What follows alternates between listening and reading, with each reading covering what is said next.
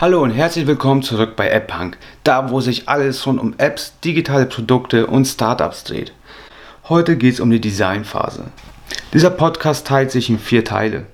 Zuerst ähm, erzähle ich etwas über den Gesamtkontext im Projekt, wann die Designphase stattfindet. Dann gehe ich auf den Ablauf der Designphase selbst ein.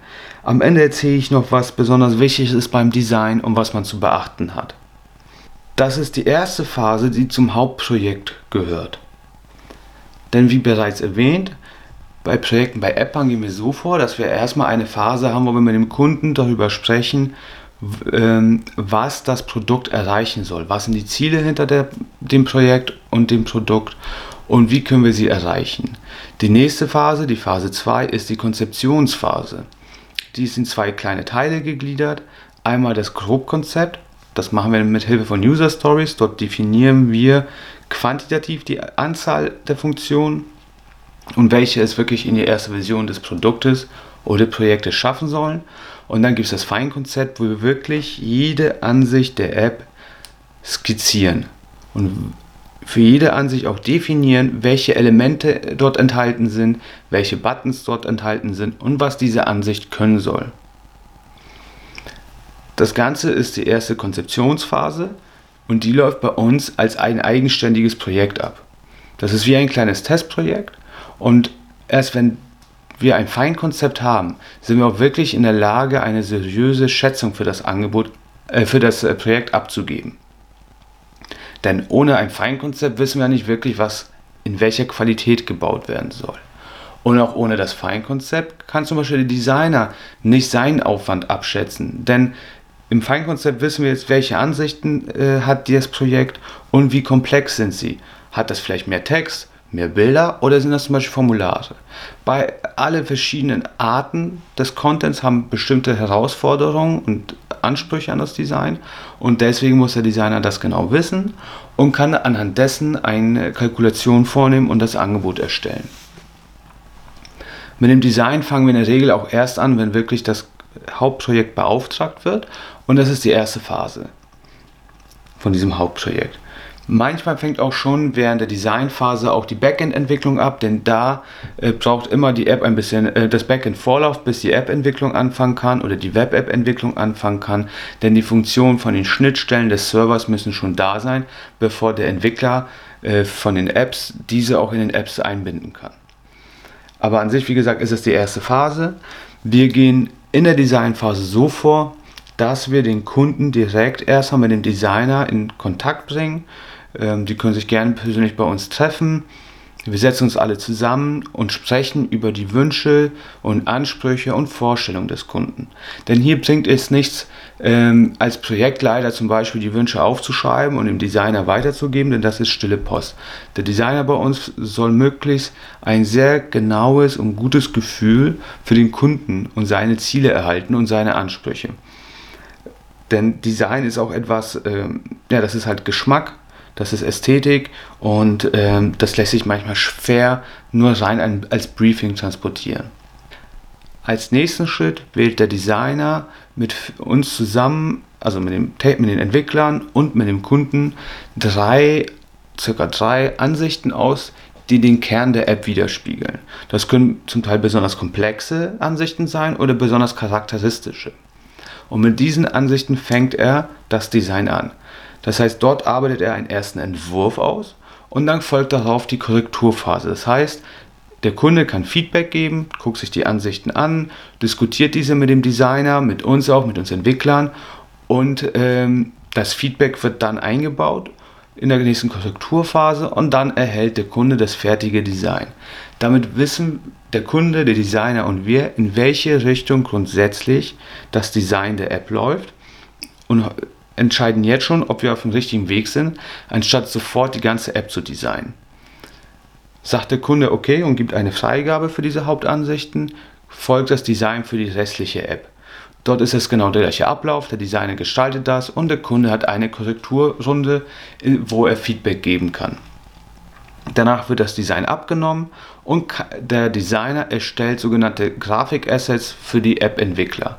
Denn ähm, mit dem Layouten an sich ist es nicht getan und mit der Findung des Designs, sondern die Apps brauchen die einzelnen Grafikelemente immer in einer bestimmten Art, in einem bestimmten Format und ein erfahrener Designer weiß A, welche Formate braucht man für zum Beispiel iOS-Apps, welche Formate braucht man für Android-Apps und welche Formate braucht man für Web-Apps. Und genauso weiß auch ein erfahrener Designer, der in, mit den Entwicklern ein eingespieltes Team abgibt, zum Beispiel auch wie welche komplizierteren Stellen zugeschnitten werden müssen für die Entwickler, dass diese die einfach umsetzen können. Beim Design sollte man keinesfalls an der Qualität des Designers sparen. Auch wenn es sich manchmal anbietet, denn es gibt viele günstige und viele teure Designer. Aber hier sollte man unbedingt einen Profi mit Mobile-Erfahrung wählen. Denn es gibt mehrere Stellen, wo diese zum Tragen kommt und wo es häufig teurer wird, wenn man keinen vernünftigen professionellen Designer im Projekt dabei hat. Denn das eine sind wie gesagt die Dateiformate, die speziell für bestimmte Plattformen ausgespielt werden müssen. Hier zeigt sich erstmal das technische Wissen des Designers. Der zweite Punkt ist, alle Plattformen haben bestimmte UX-Guidelines und bestimmte Konventionen, wie dort die Apps aufgebaut sind, wie die Anatomie der Apps ist. Und hier auch macht sich das Wissen und die Erfahrung des Designers einfach bezahlt. Denn wir sollten nicht vergessen, bei Apps fassen wir das Design an. Design ist dort nicht nur Optik, sondern auch User Experience, UX und Haptik. Der Kunde interagiert ganz direkt mit dem Design über das Touch-Display. Hier ist das Design auch, auch das Aushängeschild, das Qualitätsmerkmal eines Produktes, einer App und sollte man auf keinen Fall sparen. Lieber die App kleiner machen, aber dafür wirklich picobello und vernünftig umsetzen lassen. Darf man nicht vergessen, im App Store gibt es Millionen von Apps mittlerweile und der Kunde erwartet, also der End-User erwartet, auch bei einer App, die umsonst ist, ein super Design. Das ist das Alleinstellungsmerkmal in der App. Das App-Icon und die Screenshots ist das erste, was ein Kunde von der App sieht. Ein potenzieller Kunde. Und damit wir den konvertieren in den App Store, muss das wirklich qualitativ hochwertig aussehen und nicht einfach schnell zusammengeklickt. Also hier wirklich auf Qualität setzen, auf Optik setzen. Nicht vergessen, dass Design hier auch UX ist und User Experience ist das A und O einer qualitativ hochwertigen und erfolgreichen App. Kommen wir jetzt zu dem Punkt, was besonders wichtig bei der Designphase ist. Ich kann allen Kunden und potenziellen Gründern an die Hand legen, spart nicht beim Design. Ich weiß, es gibt viele freiberufliche Designer, die ihre Arbeit sehr günstig anbieten, aber setzt unbedingt ungeachtet des Preises, egal ob günstig oder teuer, aber setzt auf Designer, die Erfahrung mit Apps haben und Mobile haben. Denn hier zeigt sich wirklich die Qualität und am Ende spart ihr auch Zeit bei den Entwicklungskosten. Zum Beispiel müssen die Designer wissen, in welchem Format sie die Grafik nachher ausspielen. Wenn das Design einmal fertig ist, müssen die Grafikassets ausgespielt werden. Die braucht man in verschiedenen Auflösungen und in verschiedenen Dateiformaten, abhängig davon, ob die App für iOS ist, iPhone, iPad oder für Android. Denn Worst Case ist, läuft einmal die Entwicklung, die Entwickler merken, es fehlen Grafiken, kommen nicht weiter und müssen beim Designer diese beantragen äh, bzw. beauftragen, dann muss der Designer nochmal ins Projekt rein und so lange sind die Entwickler erstmal geblockt, können diese Funktion nicht beenden. Und gerade wenn man agil arbeitet, kann man nicht so einfach äh, die Funktion einfach hinten anstellen, denn wir versuchen immer, das, was wir gerade bearbeiten, auch fertigzustellen, so dass es auslieferbar und fertig ist. Das heißt, das Design kann am Ende die Entwicklung blocken. Zweiter Punkt ist, es kostet natürlich Zeit und Geld, immer wieder diese Schleifen mit dem Designer zu drehen, wenn man sagt, ja, die Grafikassets passen nicht, wir brauchen andere oder das Design lässt sich so genau nicht umsetzen. Auch hat jede Plattform, Apple, Android auch, aber auch Web, bestimmte Konventionen, wie Apps hier aufgebaut sind. Gerade bei Apple achtet auch zum Beispiel Apple im Review-Prozess ganz genau darauf, dass diese eingehalten werden. Eine Navigationsleiste, das ist zum Beispiel das, was ihr kennt, wo oben der Name der Ansicht drin steht bei Apple, bei iOS-Apps, die hat eine bestimmte Höhe in Pixeln. Das muss der Designer wissen, damit er ein Design erstellt, was auch äh, umgesetzt werden kann unter iOS und zu den Konventionen passt. Denn äh, geiles Design nützt nichts, wenn es nicht von den User wiedererkannt wird und wenn der User nicht sofort weiß, wie er diese App zu nutzen hat.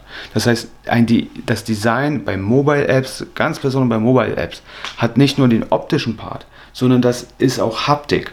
denn der User fasst über das Display das Design an.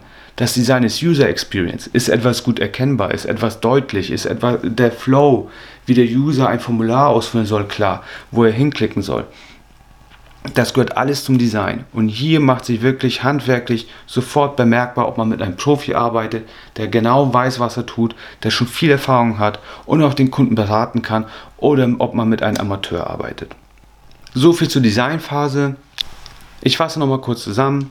Sie ist wie gesagt die erste Phase aus dem Hauptprojekt und findet immer in sehr enger Zusammenarbeit mit dem Kunden statt.